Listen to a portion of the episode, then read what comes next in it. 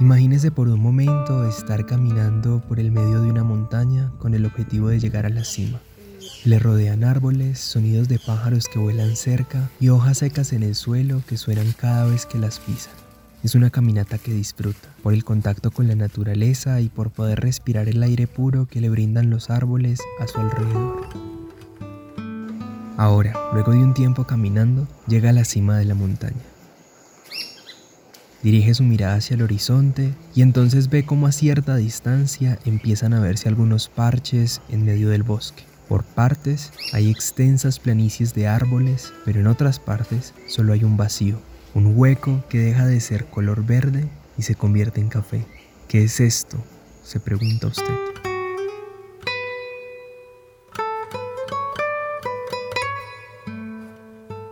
Bienvenidas y bienvenidos a un nuevo episodio de Historias del Territorio, el podcast del proyecto del Capitolio del Territorio, que busca acercar a las grandes ciudades la voz de líderes y lideresas de las zonas más afectadas por el conflicto y la pobreza, hoy desde el Caquetá. Nos estamos quedando también sin agua. La parte de la Amazonía se dice que no nos íbamos a quedar jamás sin agua, pero ya algunas personas están viendo la escasez. Según el Ministerio de Ambiente y Desarrollo Sostenible, el departamento de Caquetá ocupa el primer lugar en deforestación en todo el país. Tan solo en 2020 se deforestaron 35.556 hectáreas de bosque. Esto es casi la extensión de una ciudad como Medellín, que tiene 38.200 hectáreas. Esta es una preocupación constante en líderes comunitarios y campesinos del departamento de Caquetá, pues son los primeros afectados en la destrucción de los bosques y la selva amazónica, así como la contaminación de las fuentes hídricas de la región. Se está presentando igualmente una deforestación excesiva en el departamento. Eh, se están interviniendo los parques naturales, y una denuncia que las campesinas y los campesinos hacen, como María Gabriela, que habita la vereda La Paz, es que muchas veces se les acusa de ser los causantes de las quemas de los bosques, cuando, como ella misma lo dice, sus tierras son pocas y no tienen capacidad para adquirir grandes extensiones ni para cortar los árboles. Eh, igualmente hay presencia de terratenientes eh, externos, no somos los campesinos, no somos nosotros los campesinos porque nos atribuyen la deforestación a nosotros los campesinos y nosotros somos eh, dueños de muy poca eh, extensión de tierra y los que hacen esto son los que tienen presupuestos para hacerlo. Oscar también es campesino del Caquetá. Para él, la necesidad radica en estrategias que detengan la ganadería extensiva, pues según el Plan de Acción para la Transformación Regional del Caquetá, esta es una de las razones por las que más se deforesta, junto con la minería ilegal y los cultivos de uso ilícito.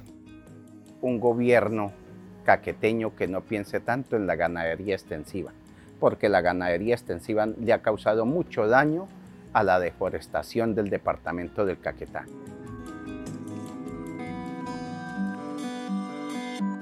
Hay mucha deforestación, pero entonces mm, en cierta forma se mira lo de, lo acá me parece que está Corpo Amazonía, pero Corpo Amazonía es una entidad que muchas veces, o sea, se llama por X o Y motivo y no, no presta como mucha la atención. Además de la tala y la quema de árboles en bosques y selvas, animales silvestres también se ven afectados en medio de la destrucción del Amazonas. Destrucción que según nos habló Elizabeth, habitante del municipio de San José del Fragua, tiene relación con la inacción del Estado. En que digamos hay casos, por lo menos hay municipios como Valparaíso, incluso acá mismo para los lados de Yurayaco para adentro han visto los tigres, tigrillos, unos bonitos, grandes, y muchas veces lo sacrifica la gente. Se llaman y, tengo entendido que no han llegado, no llegan, no aparece nadie a atender esos llamados. Entonces hay cosas que son lastimeras porque da pesar unos animalitos de esos en vía de extinción y no ponerles atención. Eh, está la deforestación como se está presentando pronto para el lado de Caguán, creo que está bastante tremendo, a los lados de Cartagena, en fin y cosas así. Hay varias, la deforestación está siendo tremenda.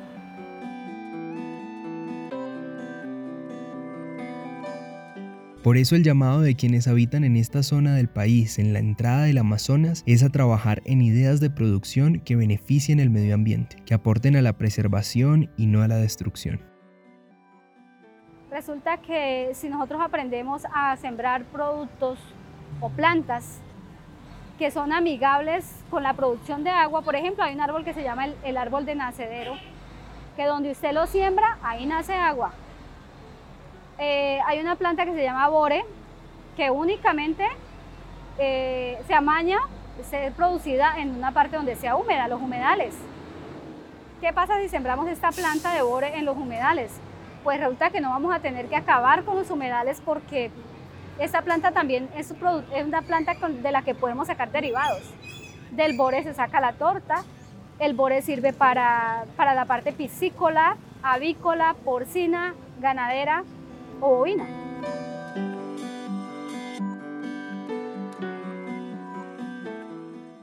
Caquetá y otros departamentos cercanos como Guaviare, Vichada y Putumayo ven hoy las consecuencias de la destrucción del tesoro natural que tiene el país. Como lo escuchamos al principio, es hoy una realidad la escasez de agua y otros recursos. Ellas y ellos sueñan con que todas y todos pensemos más en el Amazonas colombiano. Yo sueño que con un caquetá que adore la Amazonía, porque esta es puerta de la Amazonía nacional. Entonces créanme de que yo amo la Amazonía, amo mucho la montaña y he cuidado mucho el medio ambiente y me da una tristeza ahorita que soy un campesino más que acaben con lo que nosotros cuidamos por muchos años. Entonces yo sí quisiera que el Caquetá fuera un departamento ejemplar en este tema.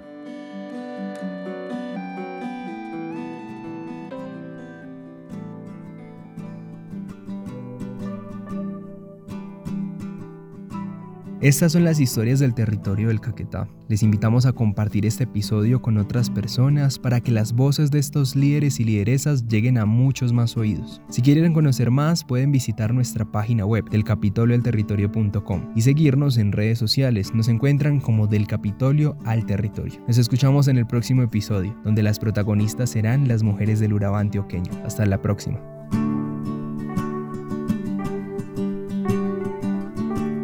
Historias del Territorio es el podcast de El Capitolio del Territorio, un proyecto de la Comisión de Paz de la Cámara de Representantes que cuenta con el apoyo técnico de la Fundación IDAS para la Paz y el apoyo económico de la Embajada de Reino Unido en Colombia y el Instituto Republicano Internacional.